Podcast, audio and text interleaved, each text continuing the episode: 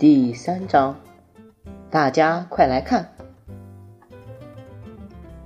从美术教室到校长室并不远，大概只需要一分钟。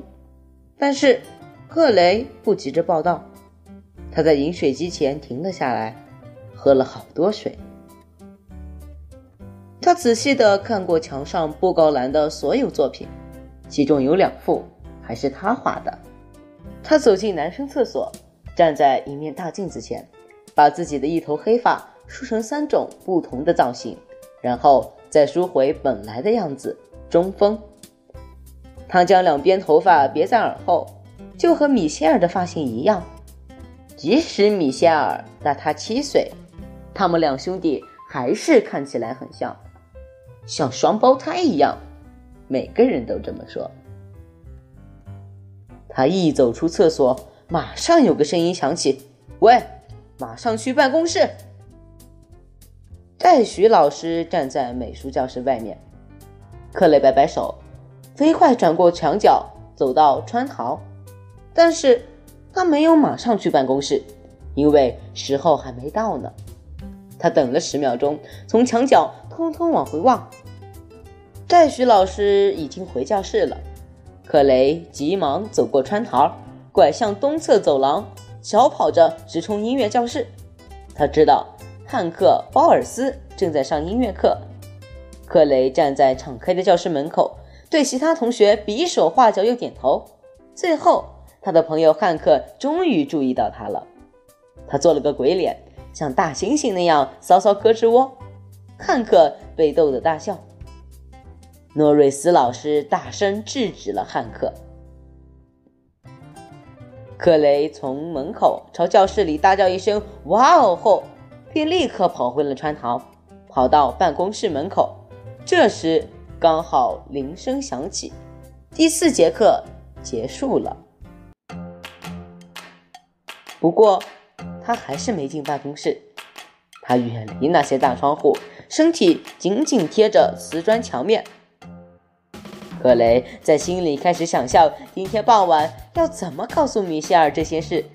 首先说明自己是如何想到要画那张画，然后迫使戴许老师要他带着画去见校长，还要说自己在空无一人的走廊里闲逛一番，再慢条斯理走进办公室。到目前为止，这故事还挺不赖的。当然了，万一去了校长那里有个什么闪失，或许他还得把这段经过告诉爸妈。不过，既然他没有出手打人，也没有打破窗户玻璃，家里的人应该不会太在意吧？他们以前从来没有为此难过，至少二年级之后就不再难过了。天知道会怎么样，说不定爸爸还会捧腹大笑呢。许多六年级学生从美术教室和音乐教室里出来，他们走向餐厅，途中会经过办公室。克雷找了个绝佳位置，可以看到所有人，也能让所有人看见他。尤其希望美术课的同学能够看到他站在那里，看到他还没进办公室，而且手上还拿着那个装了画的信封，信的封口还封得紧紧的。他们会谈论他的作品，这一点他很清楚。他们一定会提到之前布莱恩对詹姆斯说的话。克雷这次真的完蛋了。光想到这一点，克雷脸上就忍不住泛起微笑。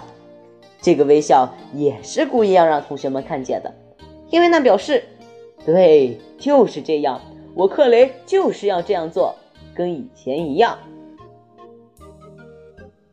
他一边陶醉在这个念头中。一边对着朝他挥手或者眼神交汇的同学点点头。这时，汉克从左边走过来，对准他的手臂捶了一拳。都是你了，害我在练唱的时候被老师骂。克雷咧嘴一笑，转个身，很快的出拳，像是要还手，但他没有真的打下去。虽然被骂，但很值得呀，他说。汉克笑一笑，表示同意。你在这里等什么？他说：“我们去吃午餐吧。”克雷摇摇头：“不行，我得去见典狱长。”是吗？你干了什么事？只不过画了一张小小的画。克雷打开了那个咖啡色的信封，他直接把胶带撕掉，抽出图画纸，举高。汉克的眼睛睁得好大，克雷觉得他的眼珠可能会掉出来。哦，天哪！他倒抽一口气：“你死定了！”校长看到了吗？克雷哼了一声说：“你觉得呢？”汉克凝视着那张画，又看了看克雷，突然间觉得非常恐惧，说不出话来。是啊，克雷笑着说：“等那个蠢蛋好好欣赏过这头蠢驴，我想我就应该不会常常在教室外面鬼混了。你说对不对？”汉克摇摇头，一摇再摇，眼睛睁得好大。克雷开始大笑，当他意识到有些同学正在看着他，并且对他指指点点，他就笑得更大声。请把那个东西交给我。一个低沉的嗓音从克雷身后传来。克雷不笑了，他转过身，把图画交给凯琳校长。校长拿过那张画看了起来，而见势不妙的汉克赶紧往旁边退开三步，火速离开现场，直冲餐厅。校长从画中抬起头来，直盯着克雷的眼睛。进来，马上！克雷点点头，走向门口，尽全力让自己的表情看起来很酷，一副天不怕地不怕的样子。然而，他却忍不住在心里笑了出来。这件事安排的刚刚好，他等不及要告诉米歇尔了。